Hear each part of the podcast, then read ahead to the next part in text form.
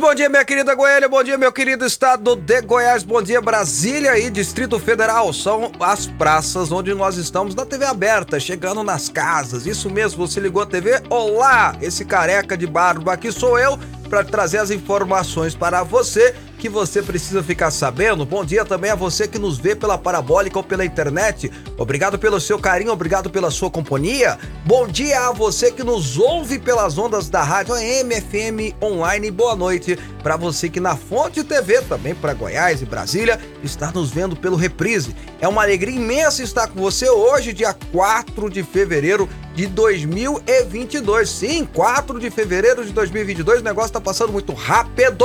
Segura, meu amigo, que fevereiro já tá ficando para trás.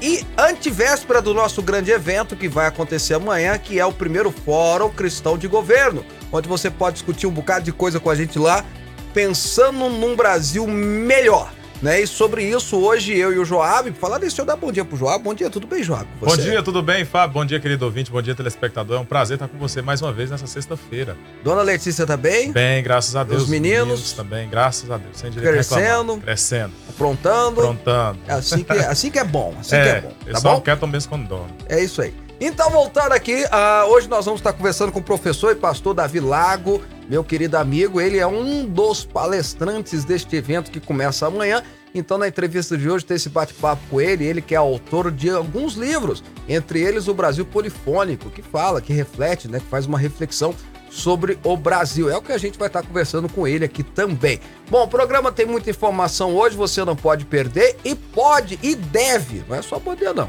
deve, deve participar através do WhatsApp dando a sua contribuição, informação, denúncia, falando mal ou falando bem de quem você quiser. E o número do WhatsApp, lembrando que tem que ser texto, não pode ligar, não pode mandar áudio, tem que ser texto, tá? Digita aí direitinho, tá bom?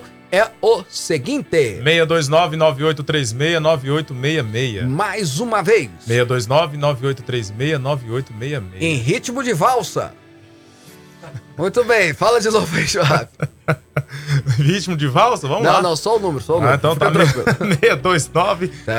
Valsa seria. É. 629 98 369 866. Mas você não quis, por que você não quis fazer ontem de forró? Não, forró não tinha nem um triângulo aqui, né, pra ajudar a pegar o ritmo. Ele, porque forró é pra não, quem sabe. A né? olhada que ele me deu foi algo assim. foi o meu, foi o meu método de, de, de defesa, né? Vou olhar que ele desiste. Muito bem, versículo do dia, vamos lá.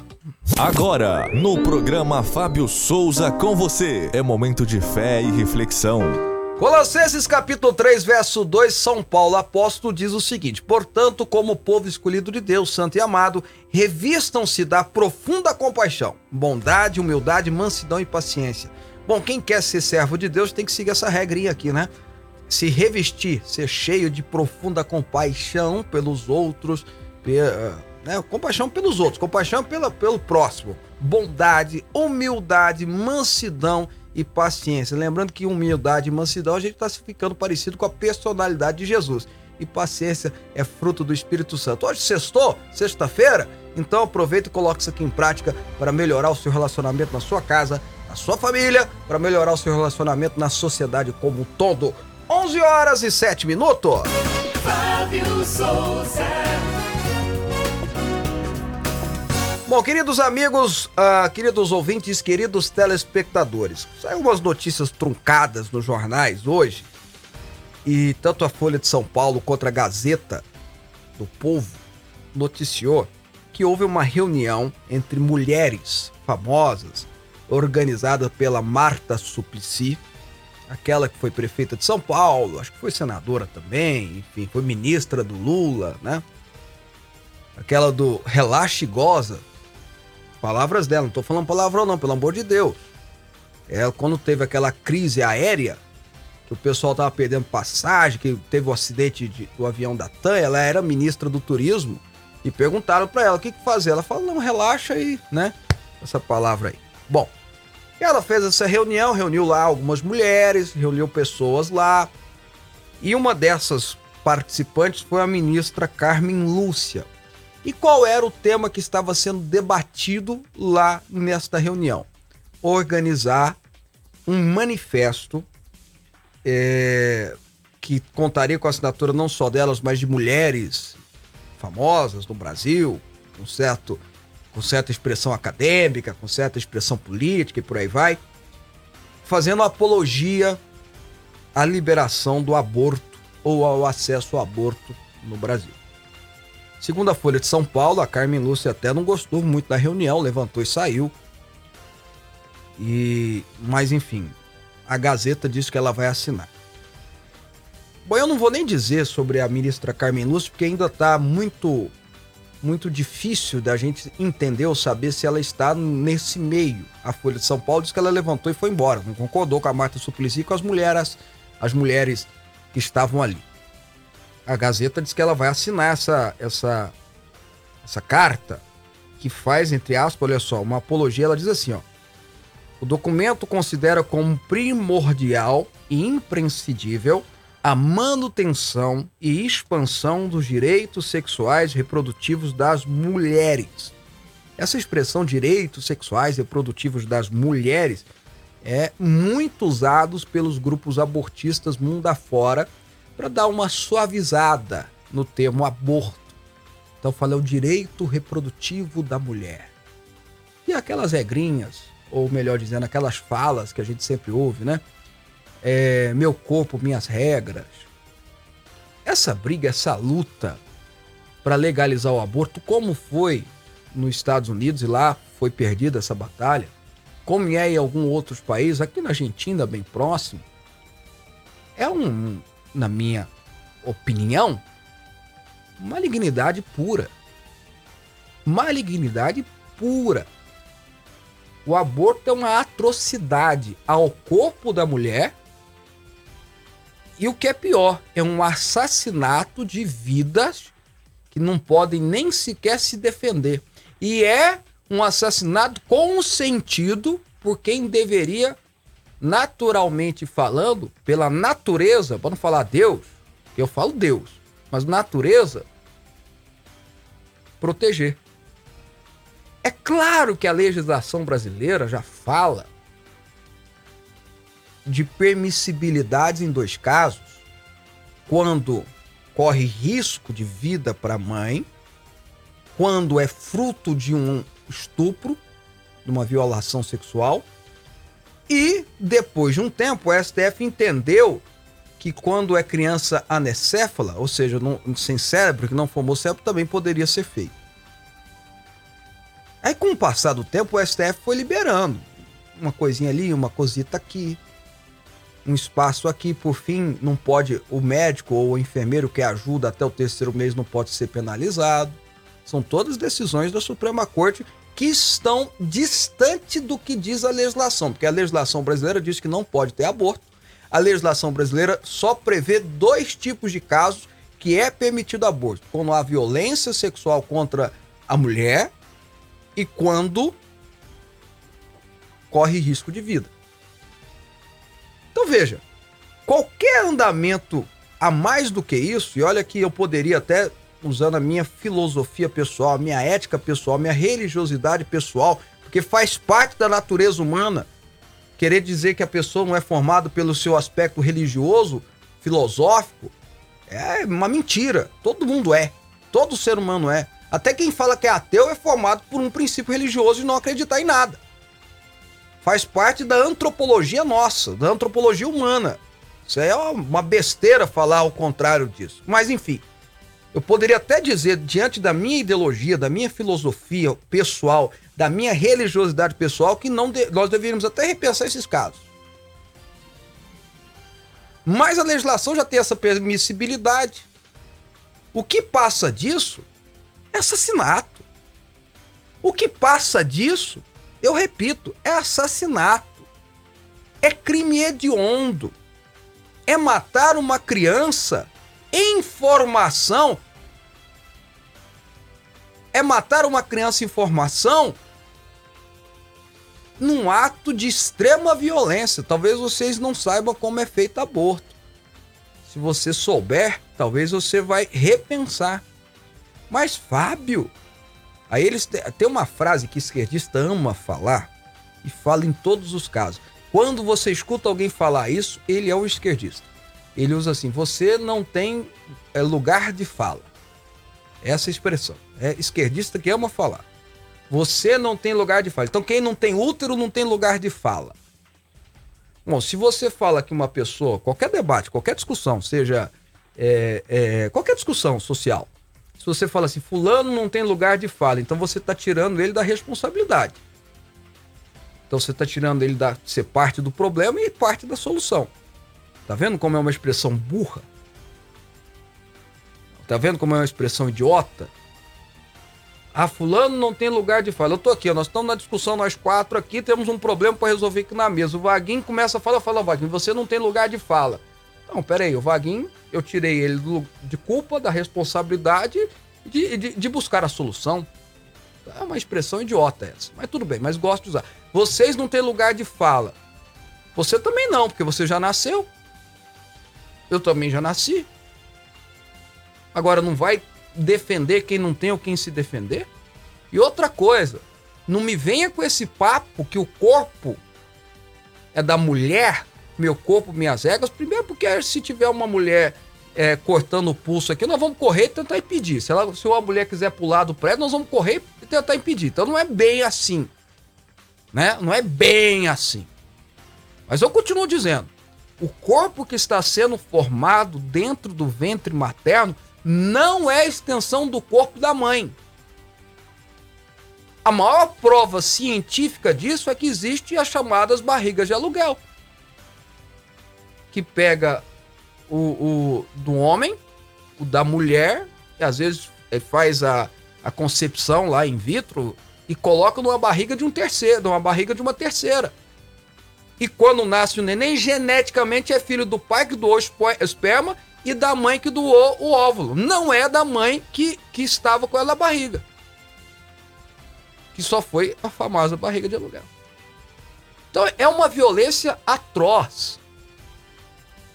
É repugnante se ter uma discussão como essa no Brasil, de liberação ou não de aborto, que sempre tendem a fazer. E aí vem a Suprema Corte dizendo que o Congresso não legisla. Mentira. O Congresso sempre legislou sobre esse assunto. Toda vez recusou. Toda vez que teve uma proposta nesse sentido do Congresso Nacional foi rejeitada. Então o Congresso sim conversou a respeito. O Congresso sim debateu a respeito. O Congresso sim decidiu, ouvindo a população, rejeitar. Porque lembro aos senhores que os deputados federais que, aqui, que lá estão são jabuti em cima de árvore. Alguém colocou eles lá. Não estão lá no sorteio, como era na Grécia Antiga, não. Eles estão lá porque foram eleitos. Representante popular. Aí eu não gosto do deputado falando de tal, mas foi gente que botou ele lá, meu amigo. Na próxima vez, eles têm eleição esse ano. Tira ele. Põe outro no lugar.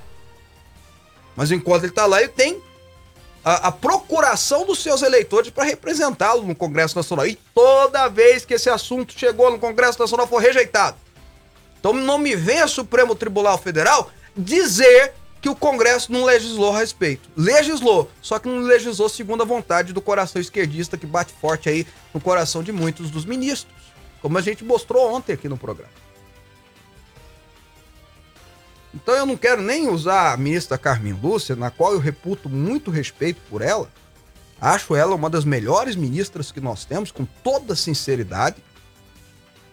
E até porque a Folha de São Paulo destoa um pouquinho né, da, do, do, que foi informado pela Gazeta. Ela disse que ela saiu, que ela não gostou da discussão e foi embora. Mas esse grupo, capitaneado por essa mulher maligna, Marta Suplicy, né? Que você pode. É, os projetos dela no Congresso era legalização da prostituição. Era só esse, era o nível dela. Era o nível. Ela. Essa mulher organizando agora a liberação do aborto. E já velha. Ou já velho fazendo umas coisas assim. Né? Não sou nem. Não, não vou nem falar o que eu pensei, não. Mas enfim. Voltando aqui. O Brasil precisa se unir para impedir que a turma canhota que está nos altos níveis dos poderes constituídos liberar o aborto, mesmo com a rejeição da lei. Porque ultimamente o que está escrito não está valendo muita coisa. E aí fica um convite a você em casa. Você é a favor da legalização do aborto? Você é a favor da liberação do aborto? Eu gostaria muito de ouvir a sua opinião. 11 horas e 17 minutos. Programa Fábio Souza com você. Aqui a nossa polêmica é organizada. Qual é o WhatsApp que o pessoal pode mandar a opinião sobre a favor ou contra o aborto, a legalização do aborto, ô Joab? 629-9836-9866. Mande a sua opinião. O que, é que você acha? Se registra é favor, aqui. Registra aqui que a gente vai estar tá lendo. Notícias. Bom, um print de uma conversa entre o presidente nacional do Republicanos, deputado federal Marcos Pereira, de São Paulo, e uma pessoa que se identifica como o vereador Ronilson Reis, do Podemos, circulou na manhã desta quinta-feira 3. A mensagem alerta para a falta de rumo da Prefeitura de Goiânia, comandada por Rogério Cruz, do Republicanos, e a compara com a gestão de Marcelo Crivella, no mesmo partido no Rio de Janeiro. O presidente da sigla responde que já deu conselhos, mas que já cansou de falar. Procurada pelo Popular, a assessoria de Marcos Pereira confirmou a veracidade do print já o vereador Ronilson, Ronilson nega que tenha tido esta conversa com o presidente. Na imagem divulgada aparece a seguinte mensagem enviada para Marcos. Aspas, Deputado e presidente nacional do Republicanos, essa turma de Brasília está insustentável em Goiânia, Goiás. O filme vai se repetir da mesma forma que aconteceu no Rio com Crivella. Repito, vai se repetir com o Rogério. Tome uma medida drástica para evitar um novo escândalo. Vereador Ronilson Reis, 2 de 2 de 2022. Há dois dias atrás. Dois então. dias atrás. Marcos respondeu a mensagem dizendo: Já cansei de falar, mas não sou prefeito, quero distância disso aí. Conselho a gente dá, seguem se quiserem. O pano de fundo do diálogo é a crise entre o Paço Municipal e a base na Câmara Municipal de Goiânia, gerada depois de que foram disponibilizados os boletos do Imposto Predial e Territorial Urbano IPTU de 2022. É, sol da minha casa subiu 45%, só isso assustamos, quase caímos pra trás. Eu e minha esposa lá, aliás, foi minha esposa que abriu e mandou, quase caiu pra trás. Né? E lógico que o, o, problema não é nem só esse aumento, porque isso aí revoltou todo mundo, foi aumento para todo mundo, todo mundo assustou em Goiânia. Mas o grande problema é que os vereadores estão com uma conversa que foram enganados, que votaram algo e que na hora de colocar em prática não foi aquilo que eles votaram. O Passo parece que botou a, a Passo é a prefeitura, parece que botou a culpa uns cinco funcionários que mandaram eles embora de manhã, né? A corda sempre rompe pro lado mais fraco. Alguns vereadores põem a culpa no secretário de governo Arthur Bernardes, que é de Brasília, que veio por ordem do Republicanos de Brasília, pelo que me informaram, que é de fato é o que manda na prefeitura. E fica aí. Ninguém sabe o que faz, ninguém sabe o que, que aconteceu. O que sabe é que a população está revoltada. Vereador dizendo que votou sem ver. É uma vergonha a gente falar isso. Vereador dizendo que foi enganado, enganado como? Então, se for enganado, tem que explicar como é que foi esse engano, né? É difícil a gente acreditar que o vereador. Bom, eu tava conversando com o Joab vindo para cá, o Joab pegou carona comigo, né? Deixar o Sim. taxímetro ligado, mas tudo bem. Uh, uh, ele veio comigo no carro, a gente tava conversando. Eu falei, tem vereador lá que era vereador quando eu cheguei na Câmara 18 horas atrás. Eu fui vereador 18 horas atrás, o cara já era decano. Aí nós contamos lá, quatro vereadores foram vereadores comigo há 18 anos atrás. Então, assim, é difícil de acreditar que os caras que estão lá há 20, 30 anos foram enganados, assim, com né, uma facilidade é tão grande. Mas se eles estão falando que foram enganados, foram enganados, a prefeitura tem que dizer quem que enganou e por que, que foi engano. E aí cabe é, comissão especial de inquérito, cabe um bocado de coisa. Então, o que, o que interessa no final é que o povo goianiense assustou. É lógico que ficou revoltado e é lógico que isso vai cair nas costas de alguém por enquanto, caiu nas costas dos vereadores. Talvez por isso que a prefeitura até deu um passo atrás e tudo mais, barará, porque só caiu nas costas dos vereadores. Mas é bom lembrar a população que o vereador votou projeto que veio de algum lugar. De onde? Da, né? De onde? Da prefeitura. Em apenas dois meses, outubro e novembro, as viagens de 28 senadores custaram um milhão e meio de reais aos cofres públicos. Quem mais gastou foi o senador Irajá, do PSD do Tocantins, que, que esteve é em cinco países. Que é o senador mais novo do Brasil. Esteve em cinco países. 35 e... anos só. Itália, Dinamarca, Portugal, Escócia e Espanha. Prendeu com a mamãe, Cátia Abreu. Prendeu com a mamãe. Vai. Com despesas de 184 mil, incluindo 31 diárias. Vários voos foram na classe executiva com passagens de até 39 mil. É, na econômica ninguém quer ir, né, hum. meu filho? Apertadinho, esses negócios, não, né? Desconfortável, né? De jeito nenhum. Né? O Não dá evento- nem pra deitar. É, o evento mais caro com sete senadores custou 380 mil. Somando todas as missões oficiais em 2021, foram gastos 572 mil reais em passagens aéreas e 616 mil em diárias. Mas o presidente do Senado, Rodrigo Pacheco, e os demais senadores foram acompanhados por assessores e seguranças que fizeram despesas de 360 com diárias e passagens. O segundo do ranking foi o senador Jacques Wagner, do PT da Bahia, com 113 mil. O senador Jean Paul Prats, do PT do Rio Grande do Norte, comprou a passagem mais cara, 39 mil, Nossa. na viagem para Glasgow, onde aconteceu a convenção sobre mudanças climáticas COP26. Ele também cumpriu, abre aspas, a agenda de visitas em Copenhague, Dinamarca e lógico. Oslo, Ah, é chocolate, Noruega. gente. Tem que comer um É chocolatezinho, ué. que tendo recebido 13 diárias no valor de no valor total de 31 mil reais. 2.400 reais a unidade.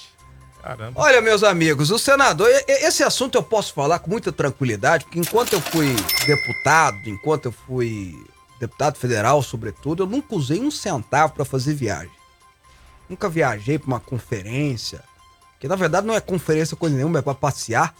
Nunca viajei, graças a Deus, graças a Deus, tive um respeito pelo dinheiro público, ao ponto dos 513 deputados federais, eu fui o quarto que menos usou recurso público. Eu tinha um escritório aqui em Goiânia que eu tinha que, que manter. Agora, fora isso, não usava hipótese alguma.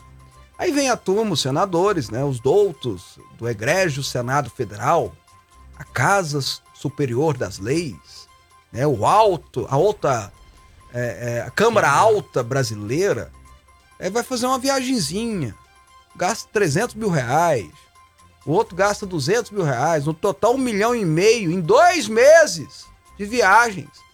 Vão para Oslo, Copenhague, Glasgow. Ninguém foi para uma cidadezinha ruim, né, rapaz? Não. Só coisa boa, né? Só Europa.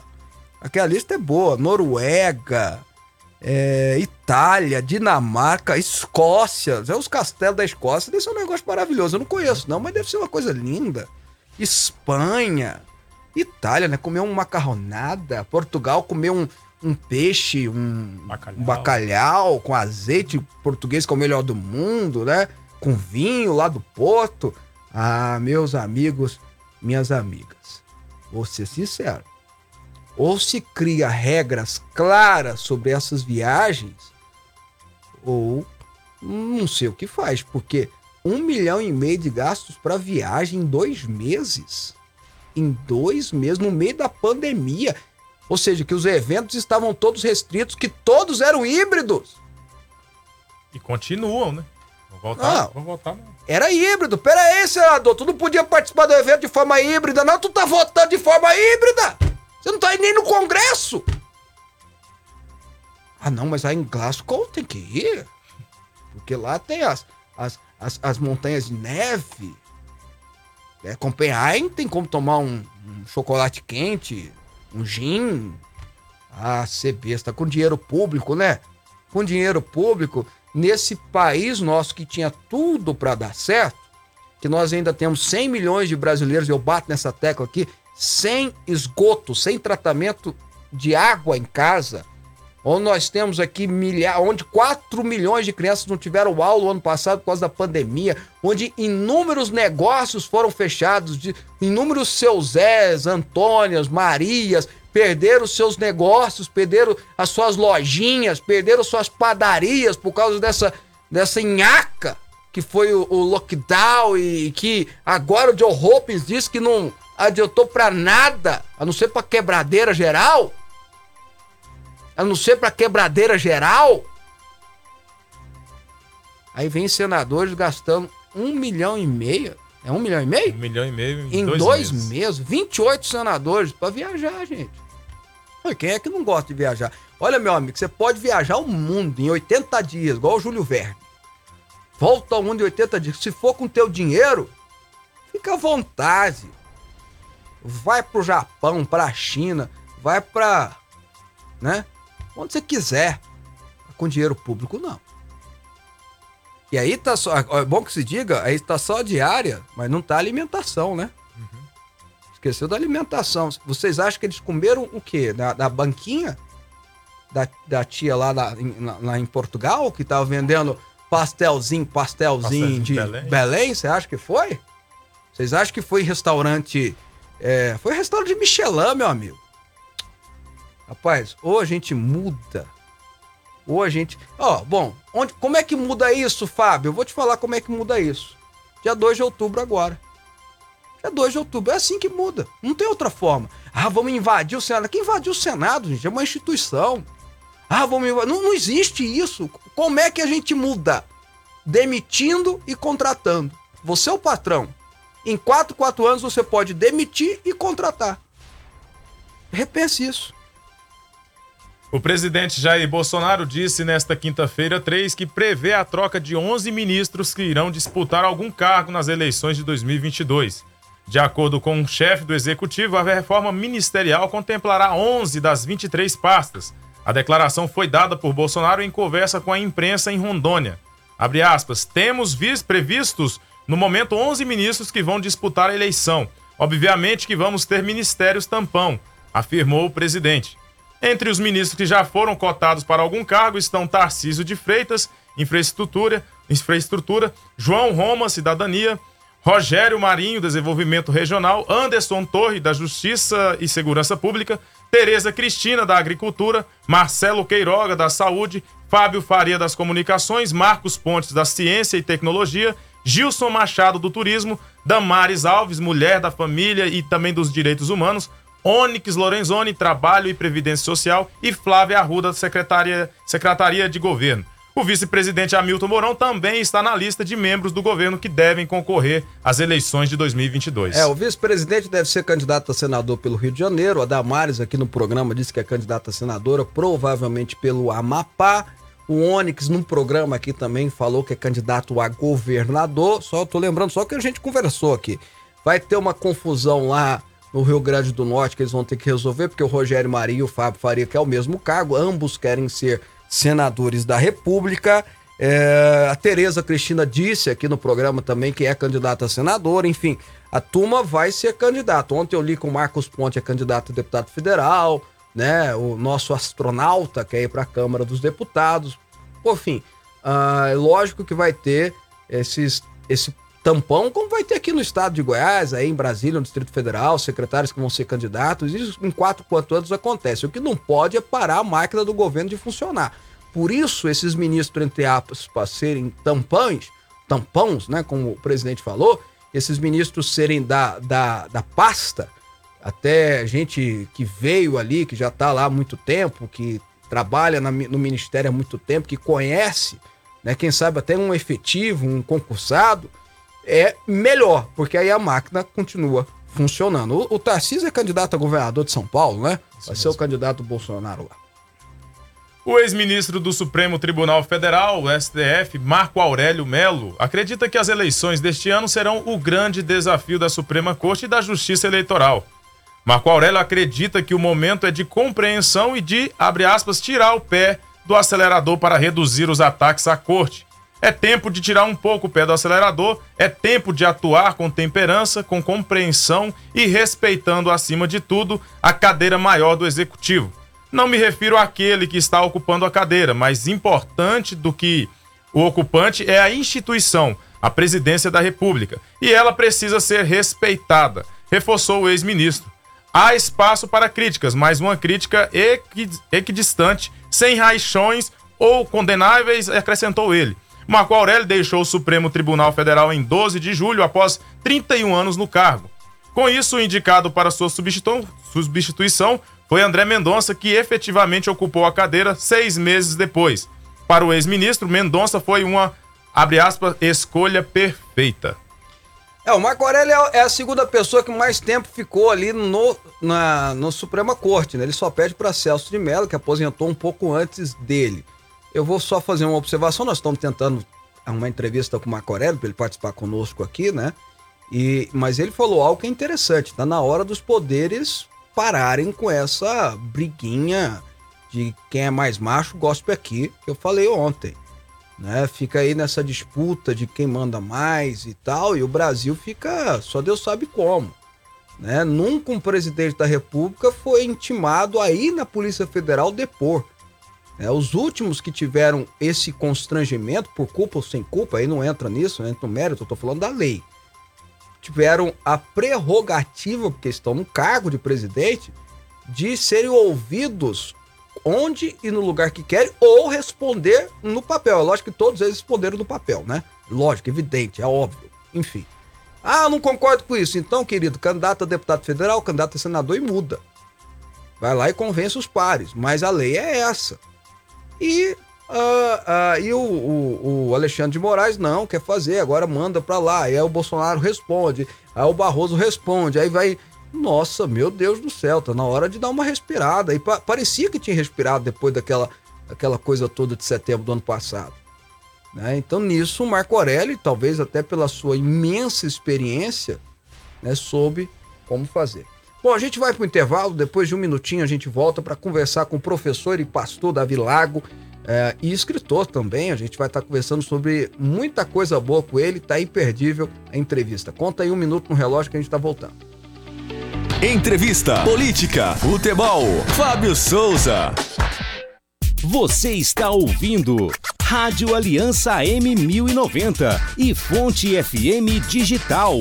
Assine o módulo 2 do Go Deeper. Dimensão Bíblica com Fábio Souza. Olá, amigos. Aqui quem fala é Fábio Souza. E olha, eu tenho um recado muito importante para dar para vocês. Agora, nós estamos lançando o módulo 2, onde nós vamos estudar em 10 aulas o Rei Davi e suas histórias extraordinárias. Go Deeper Módulo 2. Assista às aulas quando e onde quiser e garanta seu acesso ao conteúdo completo. 10 aulas exclusivas sobre os momentos mais importantes da história do Rei Davi. Assine o Go Deeper Módulo 2. O Rei Davi. Acesse fabiosouza.com.br. Fonte FM. Rádio Aliança M1090 e Fonte FM Digital Pensão em dobro para você. FM.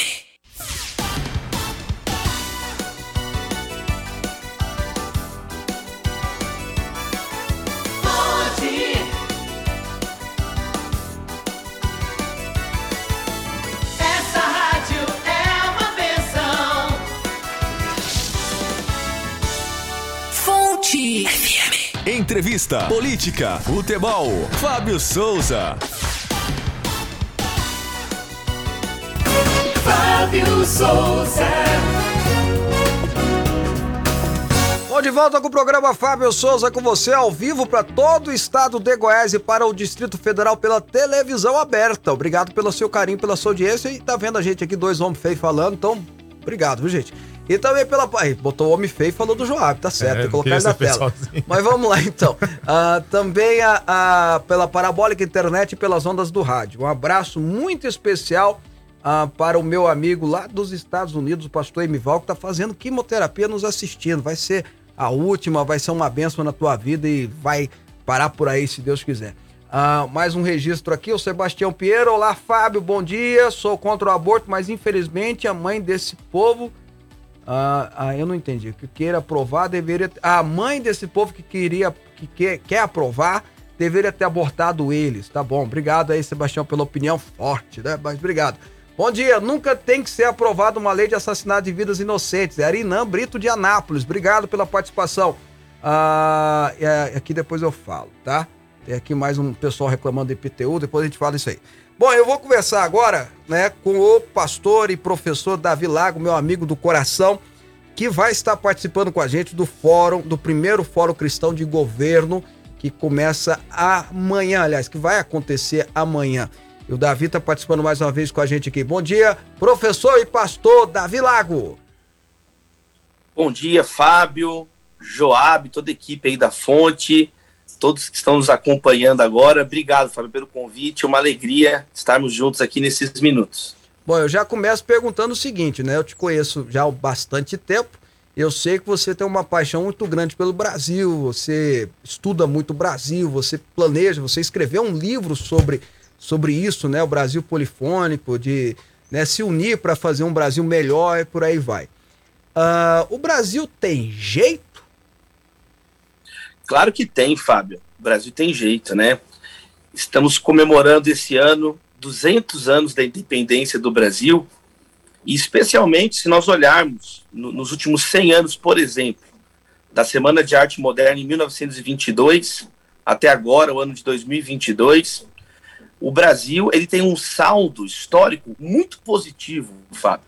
O Brasil tem uma matriz energética que é considerada a mais limpa do mundo, é um modelo para os outros países. A nossa matriz energética com usina hidrelétrica, eólica, solar, enquanto nações europeias ainda estão num, num patamar do século XIX, com gás, carvão, percebe?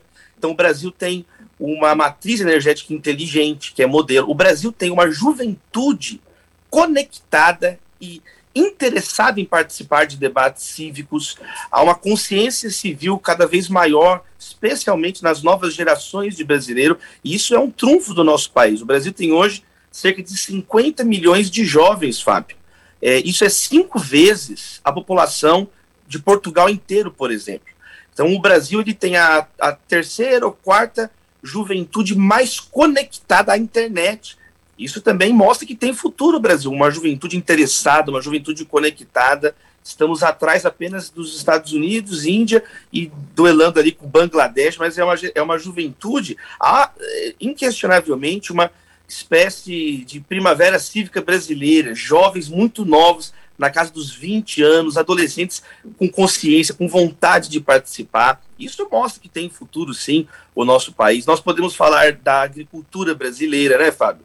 É, eu conversava agora mesmo, esse final de semana, com o pessoal da Embrapa aqui em Campinas, e eles me explicando, né, pesquisadores me explicando o seguinte, que há 20 anos atrás, um grupo de cientistas esteve aqui em São Paulo, em Campinas, e falaram assim, olha, esse solo do cerrado brasileiro é impossível de ser cultivado. Isso nos anos 2000, falaram há 20 anos atrás. Não há possibilidades de desse solo ser fértil e 100% de tecnologia brasileira. Esse quadro foi alterado. A tecnologia desenvolvida do Brasil, a partir do Brasil e para o Brasil, agora aquele exato solo que os cientistas estrangeiros diz, diziam que não havia precedente de alguém que soubesse torná-lo fértil, a ciência brasileira foi capaz. Podemos falar da perfuração em alto mar desenvolvida pela Petrobras, isso é ciência brasileira, isso é ciência nacional. Então nós temos, sim, sem dizer, a cultura tão pujante brasileira, Fábio. É, lendo também é, o Philip Glass. Philip Glass é o maior compositor vivo hoje na humanidade, mora em Nova York. Philip Glass, numa entrevista recente agora para a revista Cult, ele disse o seguinte: nenhum país do mundo se compara com o Brasil em quantidade e qualidade musical. Eu acho que são importantes, Fábio, esses testemunhos, de pessoas de fora, de estrangeiros, que olham para o Brasil e muitas vezes percebem as riquezas brasileiras, potencialidades brasileiras, possibilidades brasileiras, enquanto que nós, por óbvio, por estarmos envolvidos nos dilemas, nos problemas, acabamos que esquecemos essas glórias do nosso país, esses avanços que o nosso país tem, e, e, mas eu acho muito normal também, né, Fábio? A gente quer melhorar. Claro que no, isso não pode no, nos gerar uma apatia, mas eu penso que é o contrário. Pode nos é. motivar, nos gerar inspiração e nós enfrentarmos os problemas que temos, que são muitos, mas numa outra chave, sabe, Fábio? Numa chave é, de esperança, de alegria, aprendendo com mais honestidade intelectual. Porque eu, eu penso, Fábio, para fechar aqui essa primeira fala, não é honesto, né, com tantas brasileiras e brasileiros que produziram coisas maravilhosas, e, e, é, um, é um ato de ingratidão também da nossa parte não elogiar, não reconhecer, não estudar. E já fica aqui o elogio para o evento de amanhã. É tão importante isso, né? Nós temos espaços de reflexão, de, de conversa. Afinal, a pergunta esse ano de eleição, ano de identidade brasileira, 200 anos, é essa. Que Brasil nós queremos construir? Eu penso, sim, que há muito fundamento, é, que há jeito para o Brasil, nós podemos avançar enquanto sociedade. Fábio, meu querido irmão. Bom, aí eu já vou perguntar para você. Então, você falou das riquezas do Brasil, que são incontestáveis. O Brasil é o segundo maior produtor de grãos do mundo. O Brasil é o maior exportador de, de carne, é, de, proteína animal do mundo. O Brasil tem a maior reserva ambiental do mundo. O Brasil tem é, é, o, maior, o maior solo, tudo se planta aqui no Brasil, se dá. Você tem aqui a, a água potável, a maior reserva de água potável do mundo, enfim, né? A, em número, né? Fora o que não foi descoberto, né? Ainda que nós temos no nosso solo e por aí vai. Mas para gerenciar isso tudo que você falou, a ciência e tal, o brasileiro precisa escolher os gerentes, né? O brasileiro precisa dizer, olha, nesses próximos quatro anos quem vai cuidar disso aqui, quem vai administrar isso aqui é fulano, beltrano e ciclano. E aí fica a pergunta para você, Davi, até como professor, pastor e escritor, como é que essa turma, quem que a gente tem que escolher, né? Que tipo de pessoa a gente tem que escolher? E a importância, você colocou bem, são 200 anos de independência, 200 anos de Brasil de verdade. Quem nós vamos escolher para gerenciar e como escolher as pessoas que vão gerenciar o Brasil, pelo menos pelos próximos quatro anos? Fábio, o Brasil é uma democracia, né? O Brasil é um Estado democrático de direito. E na democracia é o regime político que considera o conflito de ideias legítimo. Né? O cristianismo teve uma participação é, elementar no, no, desenho das liberdades de imprensa, da liberdade religiosa, da liberdade de expressão. Né? Por exemplo, o primeiro documento, o primeiro documento de liberdade à informação, de direito à informação, foi de um puritano, de um evangélico inglês, né, o John Milton, um texto chamado Areopagítica. E o Brasil, ele, como outras nações da Terra, é um herdeiro desse conjunto de, de, de práticas políticas que nós hoje resumimos nessa palavra democracia. Estava te ouvindo agora mesmo falar sobre a importância das instituições, da cadeira executivo, do legislativo. Então, o Brasil é, um, é uma democracia. E, e, na democracia, o debate de ideias ele é, ele é incentivado. A democracia precisa de cidadãos ativos que se interessem. Então, como votar? Cada um dos cidadãos brasileiros, ele um pressuposto básico é que ele, primeiro, tem essa consciência cívica, esse, esse, essa, esse entendimento que é melhor participar do que simplesmente ficar apático, abandonar a, ao léu. É uma, é uma opção da pessoa também. Mas, historicamente, se percebe que as sociedades onde não há um interesse, não há uma fiscalização, o povo é facilmente manipulado, né, Fábio?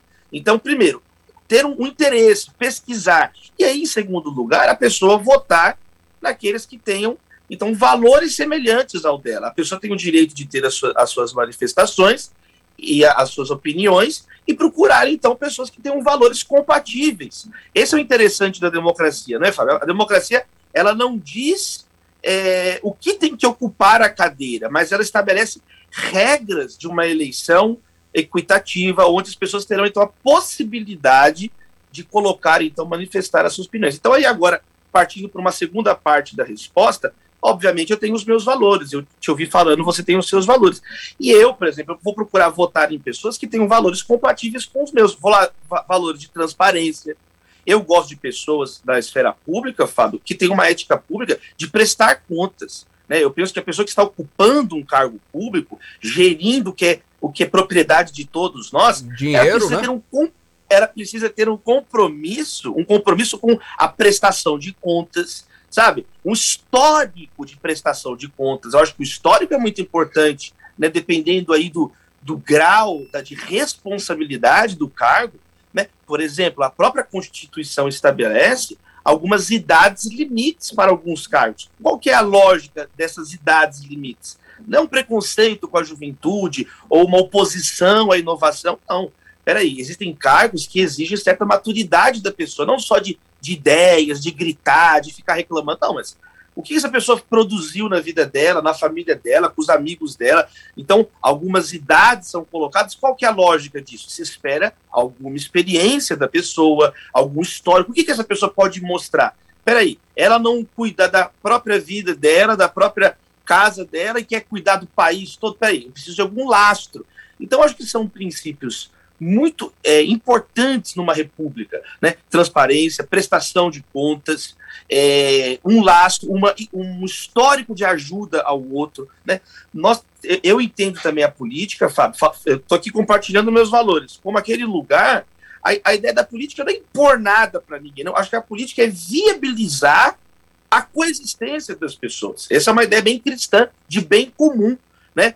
Existem é, grandes teóricos da política, de matriz cristã, que mostram né, que um, talvez a maior contribuição da fé cristã à, à teoria política seja justamente a ideia de bem comum, de uma sociedade onde nós vamos compatibilizar né, as diferentes é, é, ideias para coexistirmos juntos, convivermos na divergência. Não é todo mundo concordar. Isso é, isso é próprio das ditaduras, isso é próprio de partidos políticos que querem impor sobre os outros um estilo de vida, né? Que, e, e o cristianismo não, a fé cristã ela tem uma ideia de dignidade da pessoa humana, que todas as pessoas têm valor, o feto tem valor, ele é um ser humano, né? A pessoa que nasce, às vezes, com uma deficiência física, ela tem valor, ela tem a mesma dignidade, o homem, a mulher, o estrangeiro, né? São valores que eu sei que comungo com pessoas como, como você, Fábio, e que eu vou procurar, então, colocar pessoas no, no, nos cargos é, que, que, que espelham esses valores. Essa é a lógica de um sistema de um sistema democrático, né? Mas aqui, perceba, há uma primeira parte da, da lei, da legislação, e há uma segunda parte da minha resposta, onde de fato eu falo quais são os meus valores. Cada um tem os seus valores, e penso, Fábio, que esses valores são valores é, muito importantes, inerentes para que um, um sistema democrático seja funcional, Fábio. Jovem Araújo, entra na entrevista. Muito bom dia, professor Davi Laga, é um prazer tê-lo no programa. A minha pergunta é a, qual a importância do cristão estar engajado na política e outros assuntos também pertinentes à sociedade? Joab, obrigado pela pergunta. Então, Joab, o cristão, o não cristão, nós estamos falando aqui de um epiteto religioso. Independente da religião da pessoa, a religião não torna a pessoa nem um super cidadão, muito menos um infra-cidadão. O cristão não é um cidadão de segunda classe e nem um cidadão de primeira classe. Ele é um cidadão, ponto. É a ideia de república.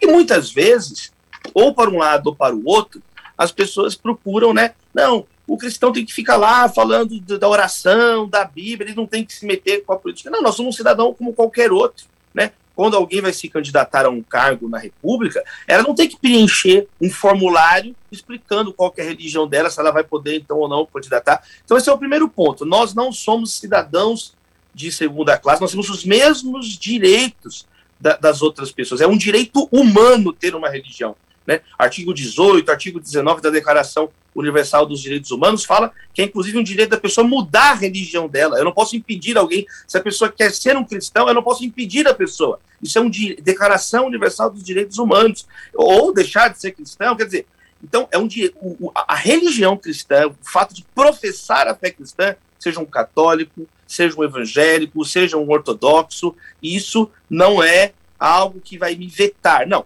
Segundo lugar, do ponto de vista agora da própria fé cristã, porque onde existe um incentivo na fé cristã? Na nossa ética cidadã. O cristianismo ele anuncia uma ética de amor a Deus e amor ao próximo.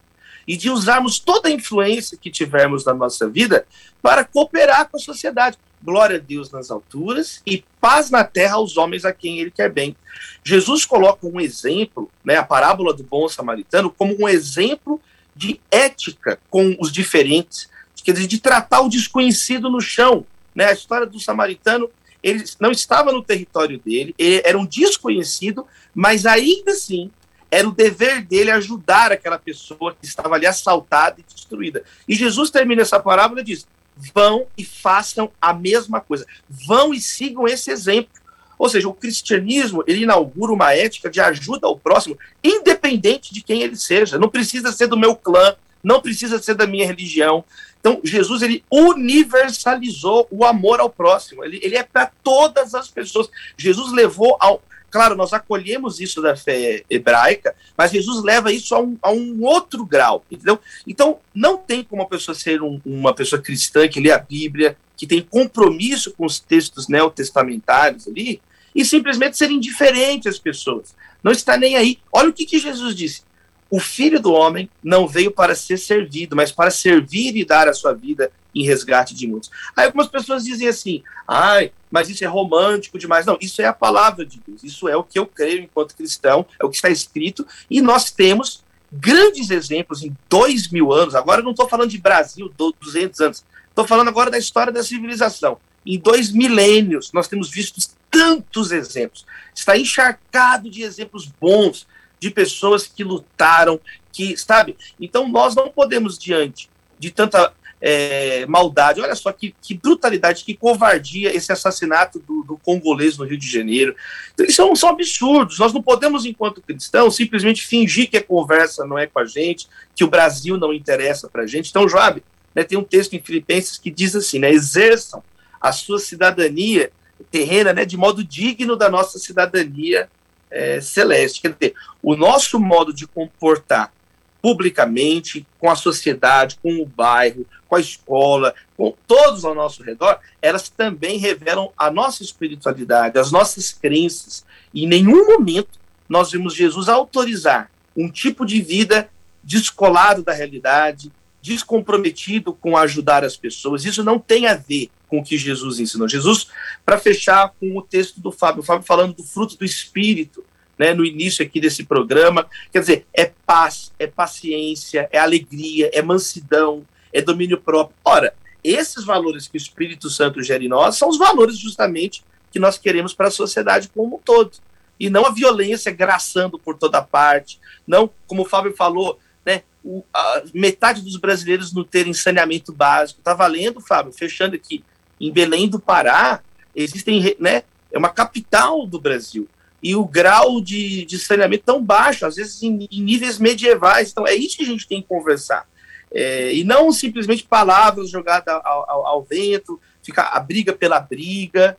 Não, mas de fato, um, um espírito colaborativo, de amor ao Brasil, de amor ao próximo, e isso é possível. Temos vários exemplos que isso é algo que é possível ser concretizado.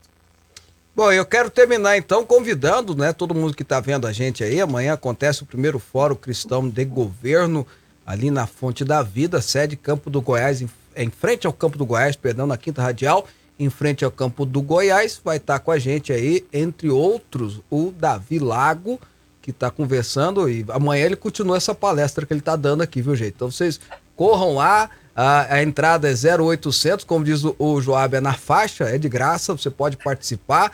A gente está pedindo só para se inscrever para não ter um problema, né? Mas é só ir participar. E além do Davi Lago, vai estar com a gente o Nelsinho Júnior, o Nelson Júnior também, é, e o ministro da Suprema Corte, o André Mendonça. Davi Lago, até, até amanhã, né? Aliás, eu vou ver você hoje à noite, você chega aqui hoje à noite, mas a, ah, pro pessoal de casa até amanhã. A gente se encontra hoje, Fábio, amanhã estaremos juntos no fórum, uma grande oportunidade nesse iníciozinho de ano. Joab, obrigado. Um beijo. Obrigado. Um beijo, um beijo na Natália e na Maria aí. Será dado. Tá aí, Davi Lago com a gente. Amanhã ele vai estar conosco no Fórum Cristão de Governo, que acontece lá na sede da Fonte da Vida. Né? A gente tá pedindo para você entrar no site fabiosouza.com.br, fazer a sua inscrição, mas é uma questão de controle. É 0800, é só chegar a participar. O evento vai ser muito bom, estará conosco o ministro da Suprema Corte, como eu disse, o, STF, o ministro do STF, André Mendonça, o Nelson Júnior, que tem um, sei lá quantos milhões, uns 3, 4, 5 milhões de seguidores na internet, entende muito de serviço público, vai estar com a gente também. O Davi Lago, vocês viram aí como é que é esse cara, extremamente preparado, capacitado, professor universitário, escritor e pastor, conhecido no Brasil todo. E Moá também vai estar lá falando com a turma, que vai ser bacana. E eu quero agradecer de uma forma muito especial os nossos os nossos apoiadores. Se não fossem eles, o evento não ocorreria e muito menos seria gratuito. A ideia sempre foi fazer o evento gratuito, exatamente para que todo mundo pudesse participar. Então eu quero agradecer de coração a Rodrigo, a Rodrigo Cargas Transporte LTDA, o supermercado Super Nobre, a Vida Pac e a Florax Globo Comércio de Papéis LTDA. Agradecendo de novo, de coração mesmo, repetindo. Se não fosse essa turma, nós não conseguiríamos fazer esse evento gratuito para você. Então, ó, uma sugestão, uma dica e fica aí a minha a minha a minha indicação que vocês priorizem essas marcas quando precisarem usar, porque são marcas que querem investir no futuro do Brasil. Por esse motivo, são marcas que querem investir no futuro do Brasil, querem investir em pessoas para planejar, para estudar, para conversar, para dialogar sobre o futuro do Brasil. Então, não se esqueçam dessas marcas, fica aqui meu agradecimento. Rodrigo Cargas, Transporte LTDA, Supermercado Super Nobre, Vida Pac e Florax e Globo Comércio de Papéis LTDA. Mais uma vez, o meu sincero e profundo agradecimento, não só meu, mas da sociedade brasileira como um todo. Porque amanhã é debate, amanhã a gente vai estar pensando como construir o Brasil. E se não fosse vocês, o evento não ocorreria. A gente vai ficando por aqui. Segunda-feira a gente volta. Nós nos encontramos amanhã, não é, Joab? Isso mesmo. Até amanhã, Fábio. Até segunda-feira para você ouvinte. Um abraço para você e uma boa noite para você também que está nos vendo aí às 23. No reprise, né? Isso mesmo. Bom, obrigado pelo seu carinho, obrigado pela sua audiência. Deus o abençoe e ó, juízo, hein? Segunda-feira a gente tá de volta. Tchau. Você ouviu Fábio Souza com você. Até o nosso próximo programa. Entrevista, política, futebol. Fábio Souza.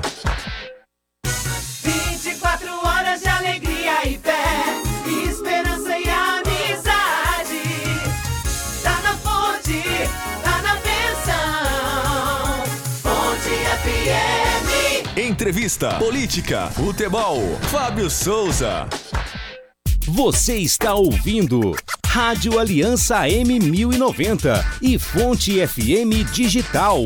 Fonte FM. Neste domingo, nas igrejas Fonte da Vida, participe com toda a sua família deste momento.